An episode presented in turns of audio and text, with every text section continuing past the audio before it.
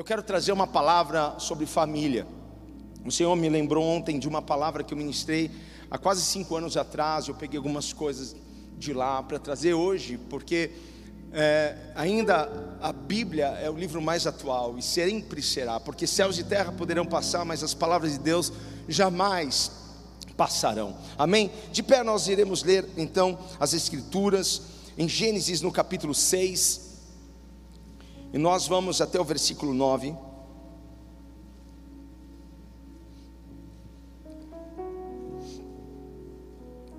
Esta é a história da família de Noé. Noé era homem justo, íntegro entre o povo da sua época. Ele andava com Deus. Noé gerou três filhos, Sem, Cã e Jafé. Ora, a terra estava corrompida aos olhos de Deus e cheia de violência. Ao ver como a terra se corrompera, pois toda a humanidade havia corrompido a sua conduta, Deus disse a Noé: Darei fim a todos os seres humanos, porque a terra encheu-se de violência por causa deles. Eu os destruirei com a terra. Você, porém, fará uma arca de madeira de cipestre. Divida em compartimentos e revista de piche por dentro e por fora. Vamos até o versículo 19. Faça entrar na arca um casal de cada um dos seres vivos, macho e fêmea, para conservá-los vivos com você. De, de cada espécie de ave, de cada espécie de animal grande e de cada espécie de animal pequeno que se move rente ao chão, virá um casal a você para que sejam conservados vivos. E armazene todo tipo de alimento para que você e eles tenham alimento. Noé fez tudo exatamente como Deus lhe tinha ordenado. Feche seus olhos, Pai.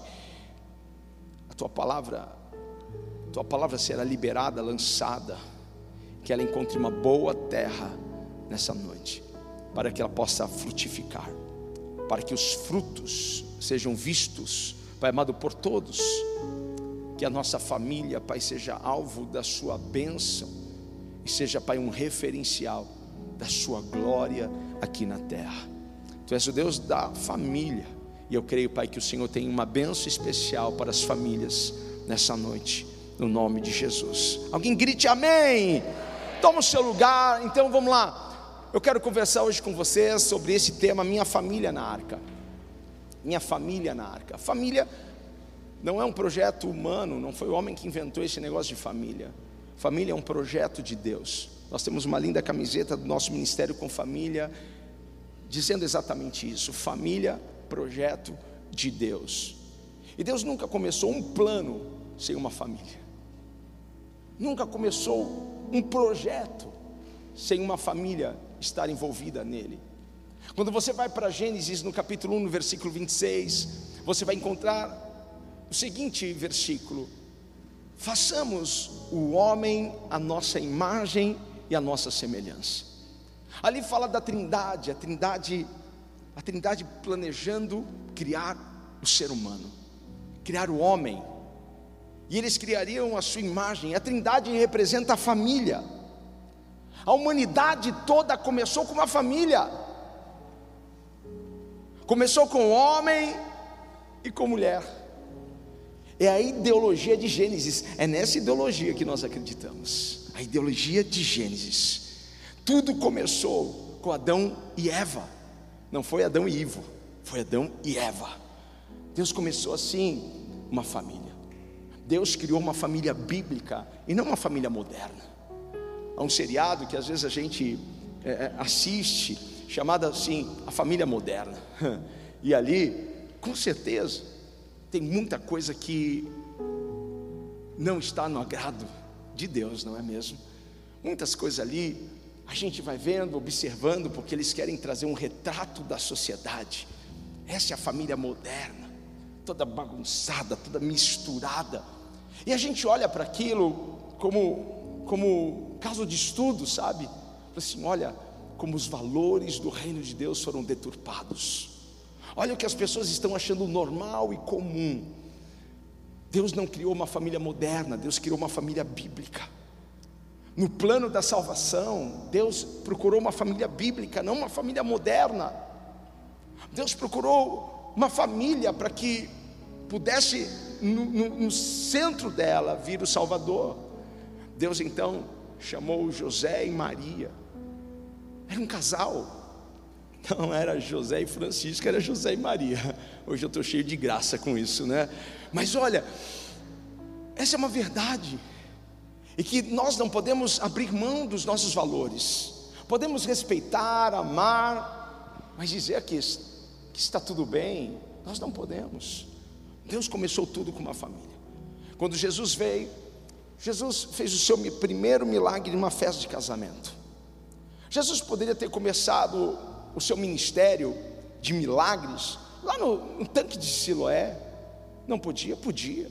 Haviam tantos enfermos ali no tanque de Betesda, no, no, em alguns caminhos pelo qual ele passou, que haviam cegos, leprosos, mas Jesus começou o seu ministério de milagres em uma festa de casamento, onde se inicia a família.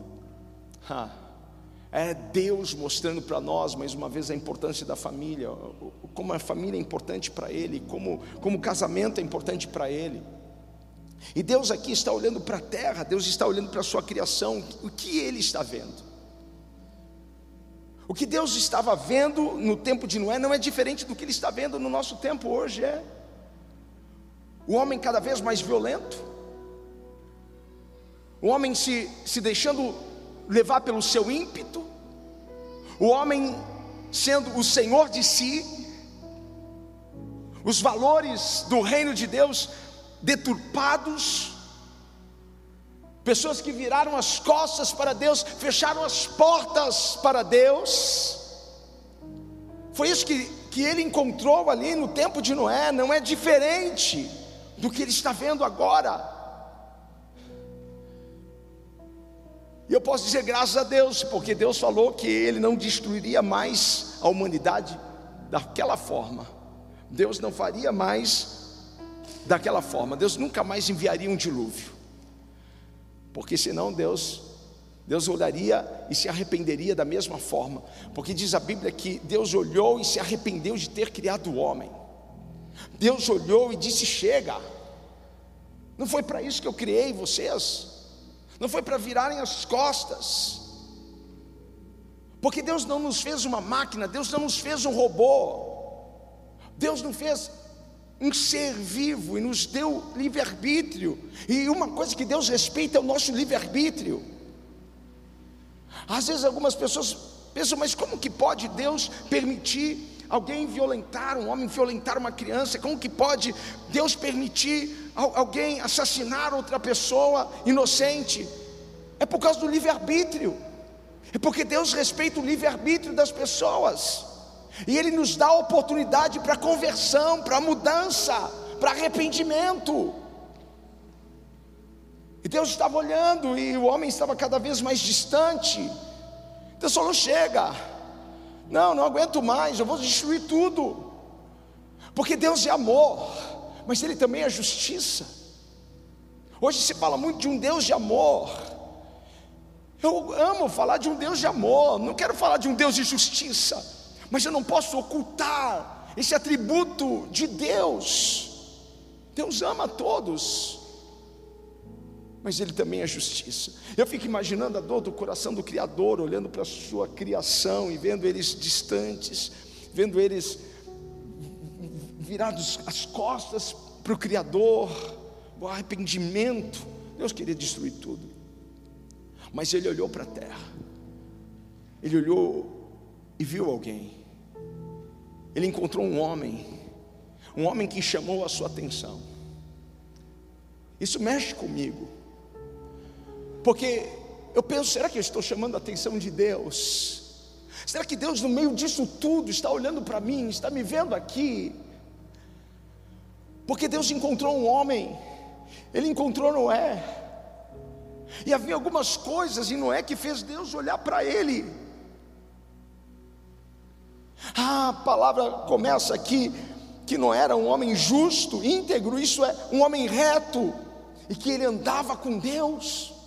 Essas são as características que, que chamam a atenção de Deus para nós. É andar em justiça, em retidão, é andar com Ele. Deus está à procura daqueles que andam em retidão, que andam em justiça, que são íntegros que não, não, não, não mudam, que são íntegros, que são inteiros, que não se entregaram em fragmentos, mas se entregaram por completo a Ele, são pessoas íntegras, verdadeiras e que andam com Ele. Ei, se tem alguém aqui assim, por favor, se manifeste. Eu quero andar em retidão, eu quero andar em justiça, eu quero andar com Deus todos os dias. Eu quero andar com Deus. Isso fez com que Deus olhasse esse homem aqui diferente. No meio destes, este homem é diferente. A integridade, a justiça, a forma com que ele interagia com Deus no seu dia a dia, fez com que Deus olhasse para ele. Não é andava na contramão do sistema na contramão do mundo. Quando a Bíblia diz que o mundo jaz no maligno, não é que o mundo, não é o mundo, o mundo está condenado, está perdido, é o sistema do mundo, porque o diabo governa o sistema do mundo, os valores do mundo. Mas Noé andava na contramão. Eu não sei quantos estão dispostos a andar na contramão, e não é fácil andar na contramão. Não é fácil um jovem andar na contramão, é fácil um jovem andar na contramão, na contramão do sistema, na contramão do que as pessoas pensam e falam. É difícil. É difícil você você manifestar a sua fé e os seus valores. Sempre alguém vai se irritar, sempre alguém vai vai criticar, mas nós precisamos porque os valores do reino nós não abrimos mão, nós não negociamos. O valor da família, o valor de, de, da, da família bíblica, nós, nós não abrimos mão do valor de adorar ao Senhor, de andar em obediência, de ser luz, nós não abrimos o valor de andar em santidade no caminho de Deus. Então Noé e sua família eram diferentes, diferentes. Quando Deus chamou a Noé, sabe quantos anos Noé tinha? 500 anos. Nós estamos em Gênesis, numa época em que as pessoas viviam muito. Não é? Tinha 500 anos. Você sabe o que é 500 anos? Não, você não sabe. Eu sei o que é 44 anos. A gente não sabe o que é 500 anos. E desses 500 anos, a gente pode pensar o seguinte: ele não andou 30 anos com Deus, não andou 10 anos com Deus, não andou 50 anos, ele andou por muito tempo com Deus. E a gente vê hoje algumas pessoas não conseguindo andar com Deus cinco anos em retidão, dez anos em retidão e justiça. Às vezes vem o desafio, as pessoas caem, às vezes vem, vem as tentações, as pessoas caem. Vamos olhar para Noé, vamos nos espelhar neste homem, vamos pegar ele como modelo para nós. Porque o nome Noé é repouso, descanso e conforto. Que nome bacana! Qual é o seu nome Noé? O que significa o seu nome? Repouso, descanso e conforto.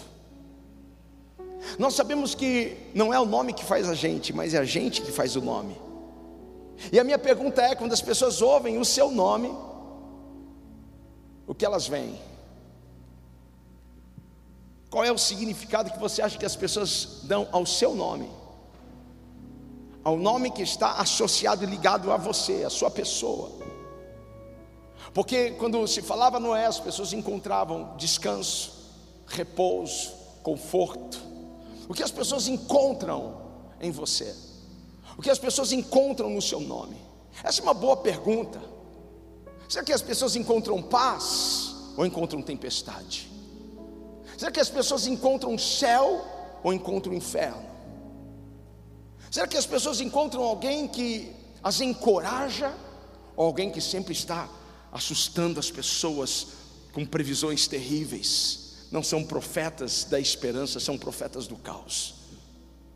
Quando as pessoas ouvem falar do seu nome, o que você acha que vem ao coração, à mente dessas pessoas? Isso é muito importante para nós, porque Noé trazia segurança, principalmente para sua família. Nós precisamos trazer segurança para nossa família.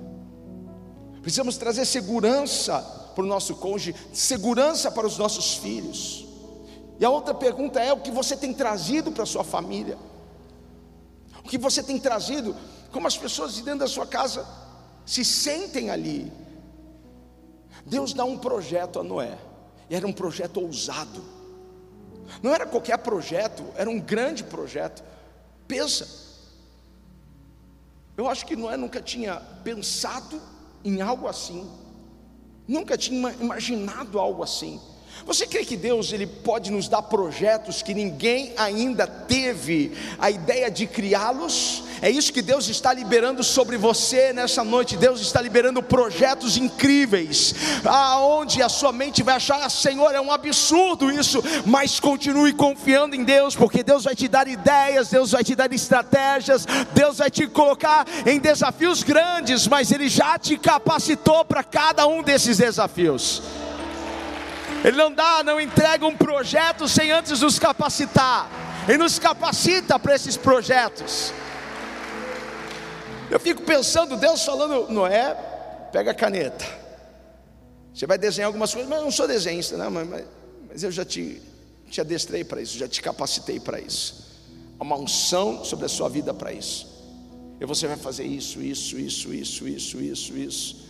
Quando Deus coloca um desafio diante de nós, Ele já nos ungiu para aquele desafio.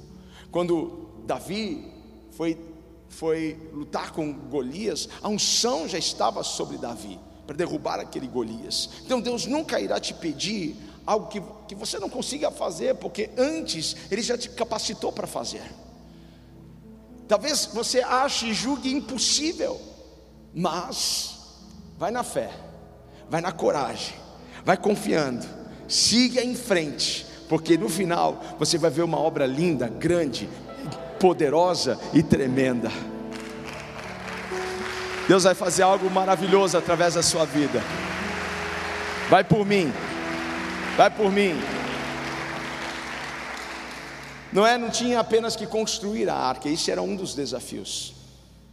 Construir a arca era um dos desafios. Mas o seu outro desafio era envolver a sua família. Envolver a sua família no projeto envolver os seus filhos, envolver as suas noras, envolver a sua esposa. Tem coisas que Deus fala para a gente, no nosso coração, que às vezes é difícil da gente compartilhar, porque as pessoas talvez vão achar que é muita coisa. Mas que o Senhor nos dê graça, como Deus deu graça para Noé. Porque Noé se tornou um dos maiores evangelistas. Por qual razão? Porque ele conseguiu trazer a sua família para dentro da arca da salvação. Ele conseguiu abraçar, envolver a sua família naquele projeto e trouxe todos para dentro daquela arca. Porque do que adianta o homem chegar ao topo do sucesso profissional, financeiro, mas deixar a sua família para trás? Nenhum sucesso profissional ou financeiro vai justificar o fracasso de uma família, o fracasso de um casamento.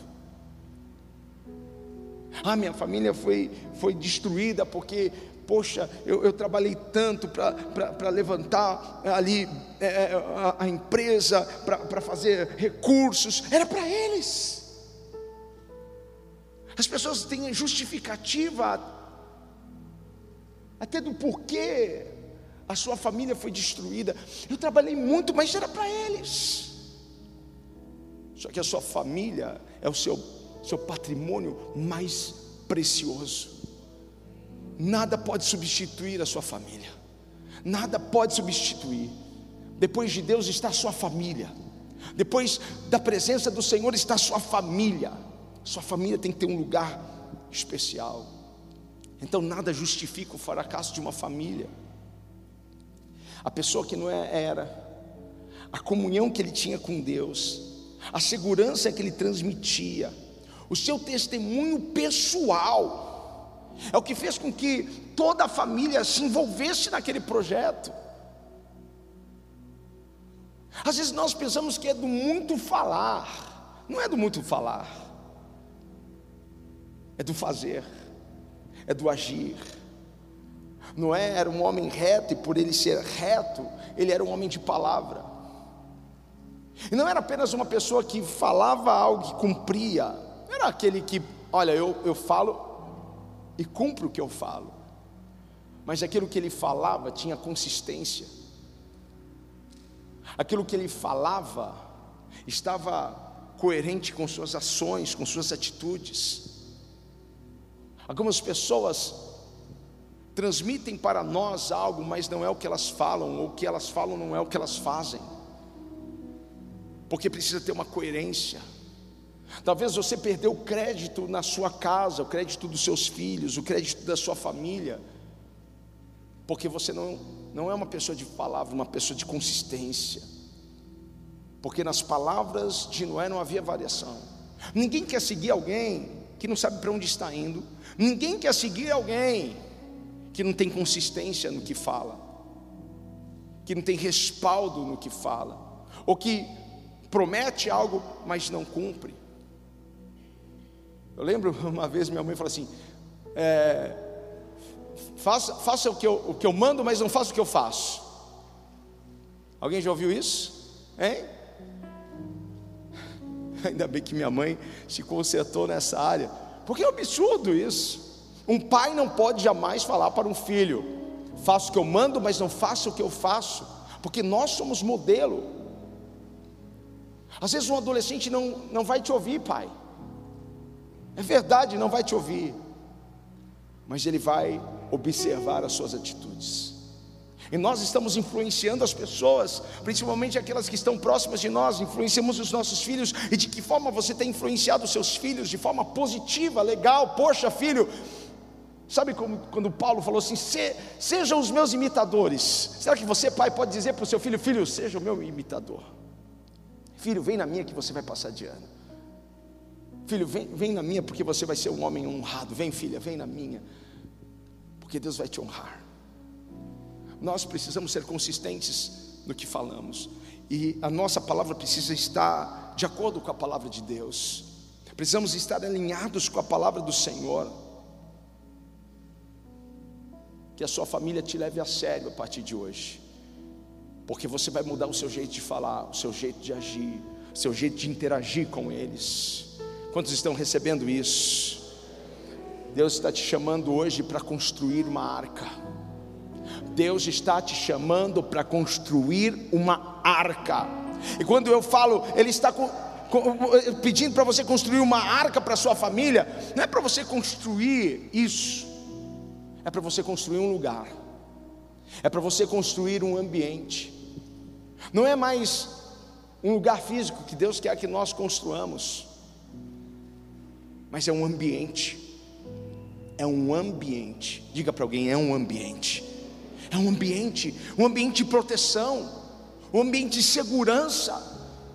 A sua casa é um lugar de segurança para os seus filhos, para a sua esposa, para o seu esposo. Porque às vezes nós estamos falando com os homens aqui, porque os homens têm uma, uma carga sobre eles, porque os homens são sacerdotes dos seus lares. Você é o pastor na sua casa, você é o sacerdote do seu lar.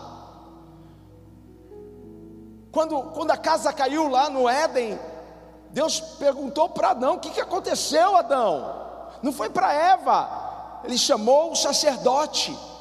Os homens darão conta a Deus. Mas a Bíblia também diz que a mulher sábia, ela edifica a sua casa e a tola destrói. A mulher sábia também sabe como, como criar um ambiente.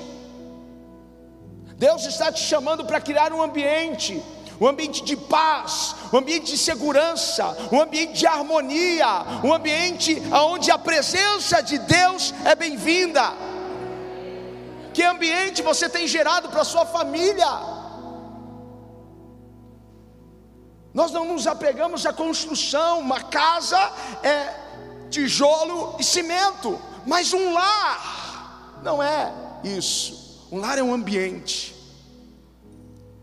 Há muitas pessoas, e a gente já foi em muitas casas de dois cômodos, mas que nós nos sentimos tão bem, a paz de Deus estava ali, era um pedacinho do céu aquela casa, mas nós já fomos em casas de gente bacana, casas lindas de, de revista, e que a gente não tinha paz. A pequenininha era um pedacinho do céu, mas aquela casona grande, linda, maravilhosa era um pedacinho do inferno. Você já entrou numa casa em que você falou: Poxa, não vejo a hora de sair daqui, está pesado o negócio aqui. Nós construímos esse ambiente. Que ambiente você tem construído para sua família? Que lugar você tem construído para sua família? Porque a sua casa pode ser céu ou a sua casa pode ser inferno.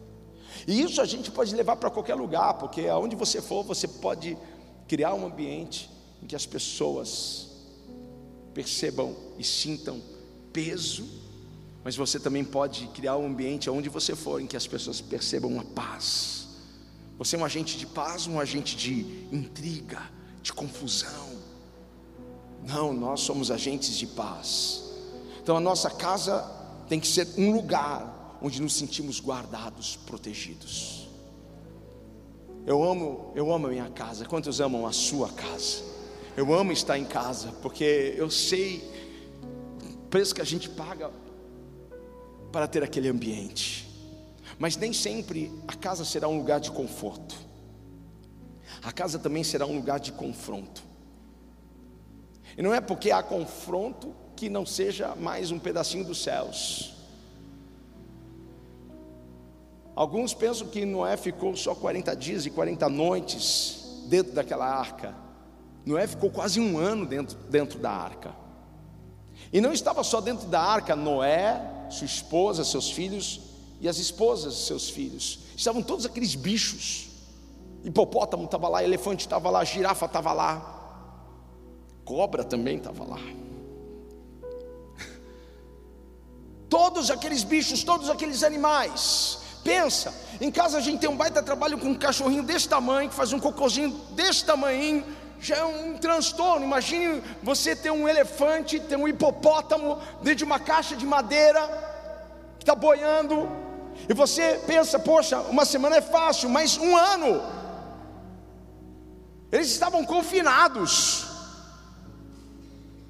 Nesse período de pandemia, quantas famílias não foram dissolvidas porque elas não, não sabiam interagir, porque ela, elas estavam fugindo para os seus trabalhos, fugindo para as suas agendas, fugindo para os seus afazeres, fugindo para os, para os seus afazeres eclesiásticos, mas eles não sabiam interagir entre si, e houve choque, contenda, intriga. Quantos casos não chegaram para nós? porque eles não sabiam conviver, e às vezes Deus permite algumas coisas acontecerem para que a gente possa conviver juntos e acertar as coisas e alinhar as coisas. Não é ficou um ano e não foi fácil cuidar daqueles bichos, não foi fácil limpar cocôzinho, cocôzão, não foi fácil, gente. Mas quando Deus está no controle, quando Deus está no comando, as coisas fluem. Deixa fluir, deixa fluir. Sabe uma outra coisa que eu aprendo? Que casa é lugar de disciplina, gente. Casa é lugar de disciplina. Sem disciplina não há sucesso. Pega essa visão. Sem disciplina não há sucesso. Sem disciplina você não vai chegar a lugar nenhum. Porque o sucesso não depende apenas da motivação, depende da disciplina. Porque nem sempre você vai estar motivado, todos os dias você acorda motivado para fazer alguma coisa, nem todos os dias você acorda motivado assim. Às vezes o que as pessoas querem é uma palavra de motivação, e elas vivem me mandando mensagem, pastor, manda uma palavra aí que hoje eu estou bad, manda uma palavra, pastor, manda uma. Elas querem uma motivação. Só que a motivação pode ser aquele start, mas o que vai te manter na jornada do sucesso é a sua disciplina. E a gente está numa geração em que as pessoas não arrumam a sua cama, os jovens não arrumam a sua cama, nem tiram o prato da mesa e coloca dentro da pia.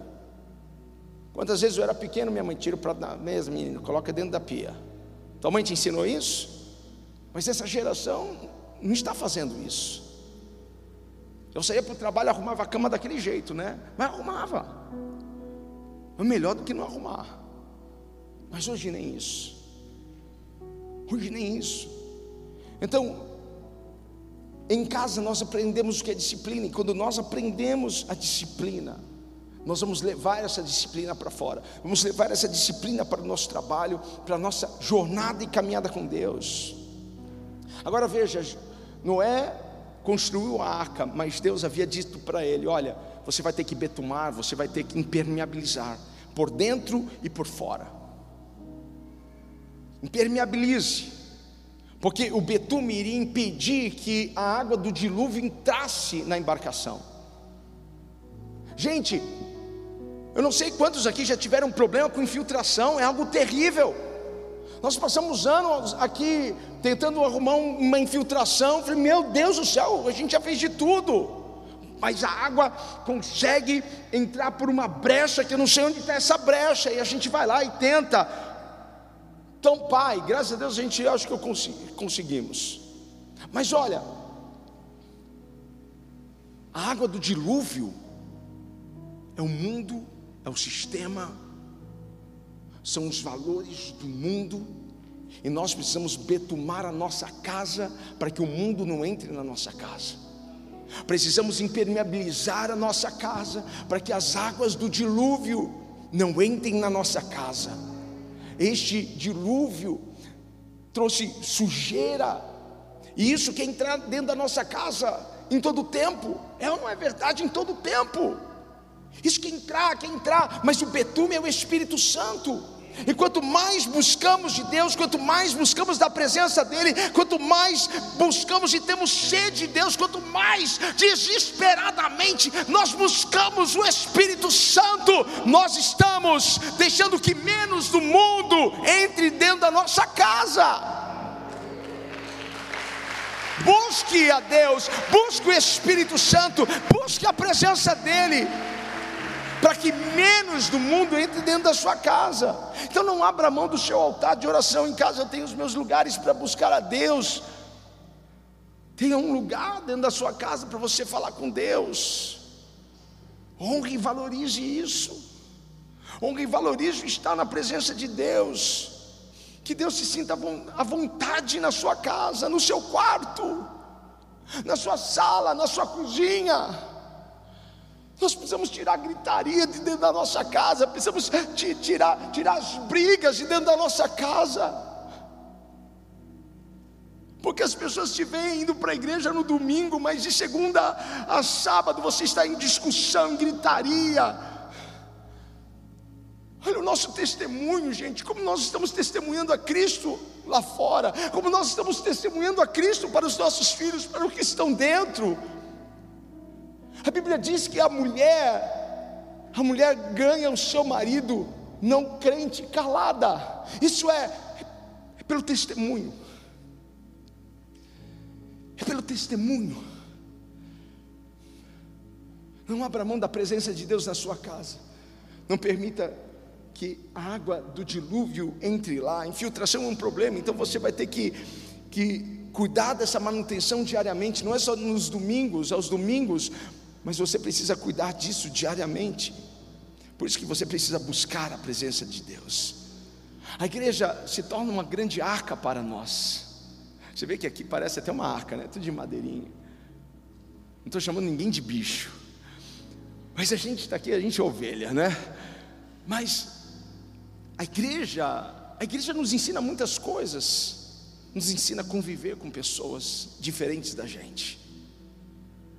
Na igreja nós aprendemos a ter empatia, porque a Bíblia diz para nós amarmos uns aos outros, e também diz para nós suportarmos uns aos outros.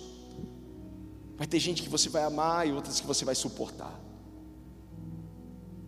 E suportar é suportar no amor, é suportar na graça, porque pensa, para Jesus também,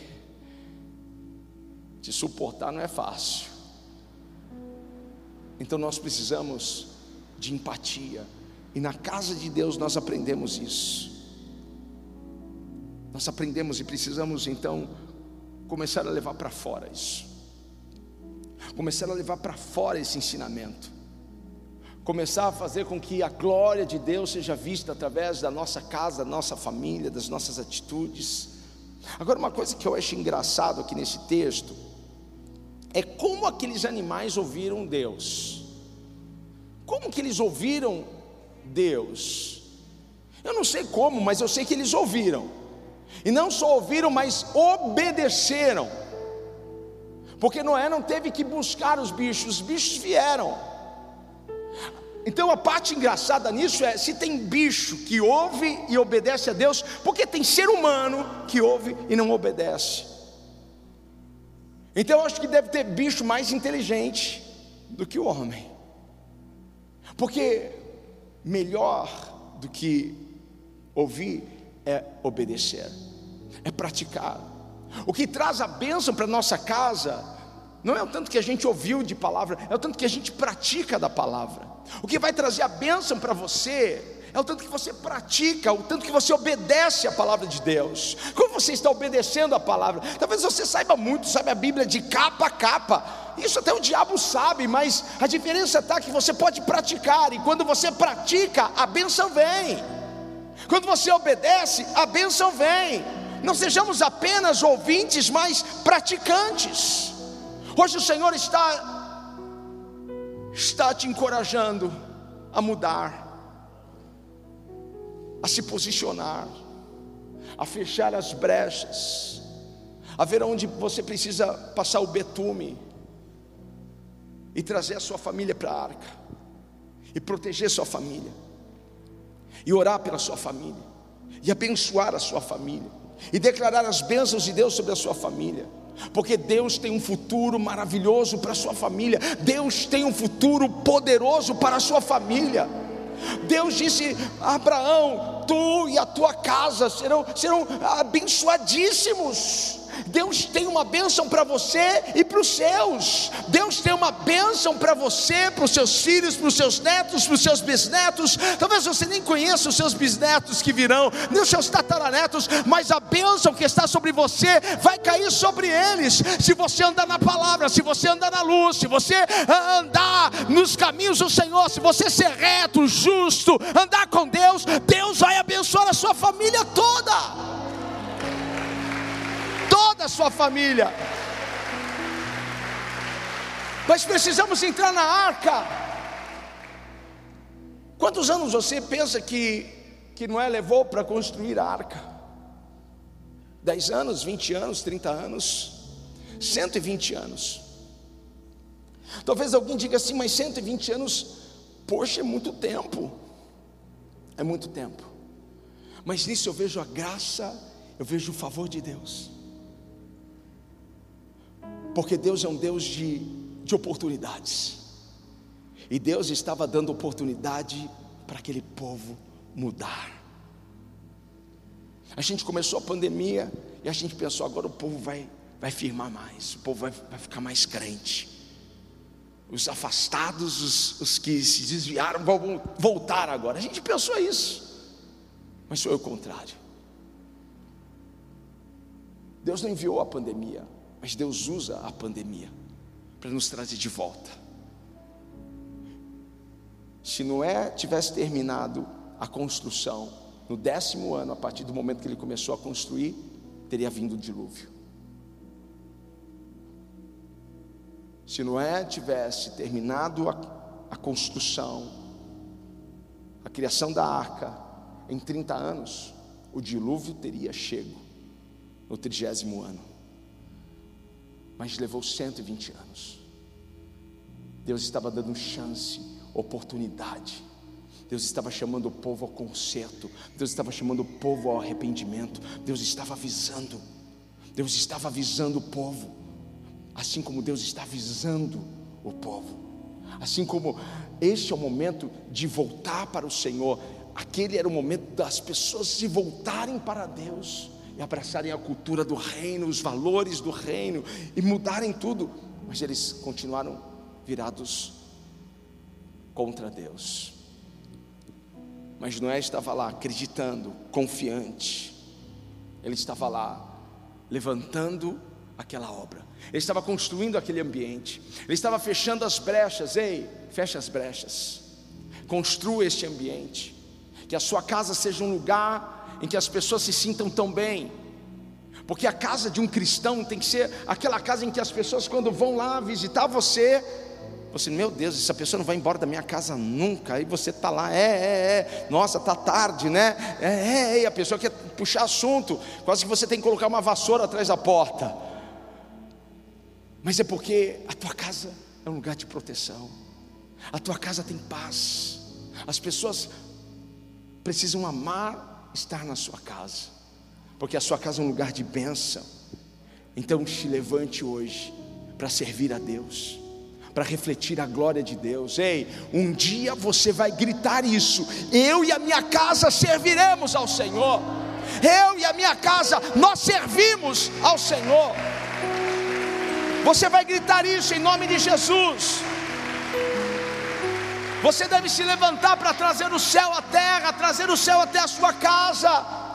Talvez nós temos aqui pais que os seus filhos ainda não são convertidos, nós talvez temos pais aqui que os seus filhos escolheram outros caminhos e você tem orado por eles, intercedido por eles, e eu quero aqui encorajar você, motivar você a continuar orando pelos seus filhos, a continuar intercedendo por eles, a continuar declarando e profetizando que eles entrarão na arca junto com você.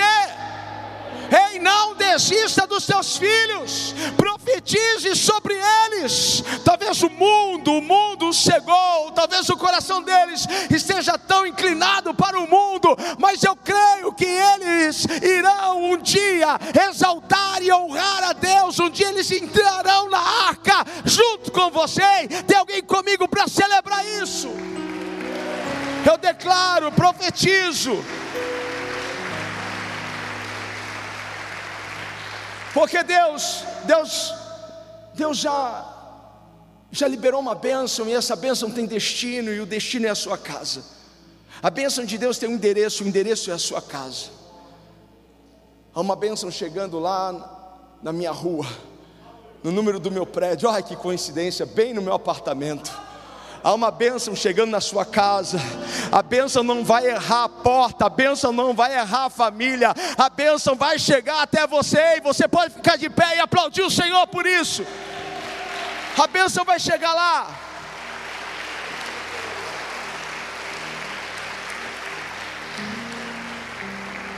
Quando você põe a sua casa em ordem, as outras coisas que estão fora de ordem começam a entrar em ordem. O Senhor te chama hoje para você colocar a sua casa em ordem. Coloque a sua casa em ordem. Senhor, qual é a brecha que está aberta? Feche essa brecha.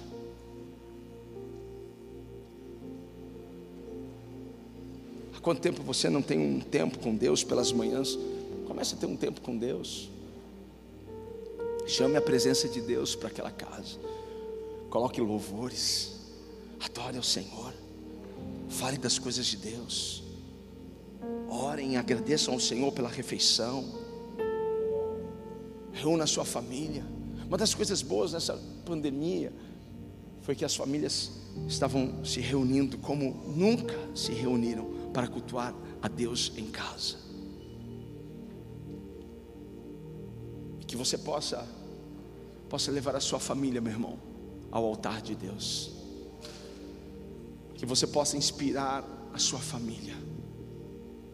Que você possa inspirar os seus filhos. Esse é o tempo que o Senhor nos chama para trazermos o céu na terra. Eu quero orar pelas famílias, mas eu quero orar de forma diferente. Eu quero chamar minha família aqui, uma parte dela, vem cá, amor, vem cá, Vi. Nós vamos dobrar os nossos joelhos aqui no altar. Eu convido você que está aí com a sua família, talvez seja a sua futura família, a dobrar os seus joelhos. Se você puder, dobre os seus joelhos. Se você não puder, sente. Se você estiver sozinho, sozinha, ajoelha e veja o seu marido do seu lado, veja os seus filhos do seu lado, veja os seus pais, em nome de Jesus. Vamos trazê-los pela fé para essa arca, para este lugar. Aleluia. Aleluia. Aleluia. Senhor rendido, estamos diante da tua presença. e colocamos, ó Pai, a nossa família diante do teu altar. Colocamos, Senhor, colocamos a nossa casa diante do teu altar. Colocamos os nossos filhos, colocamos nosso cônjuge, colocamos, ó Pai, tudo diante de ti.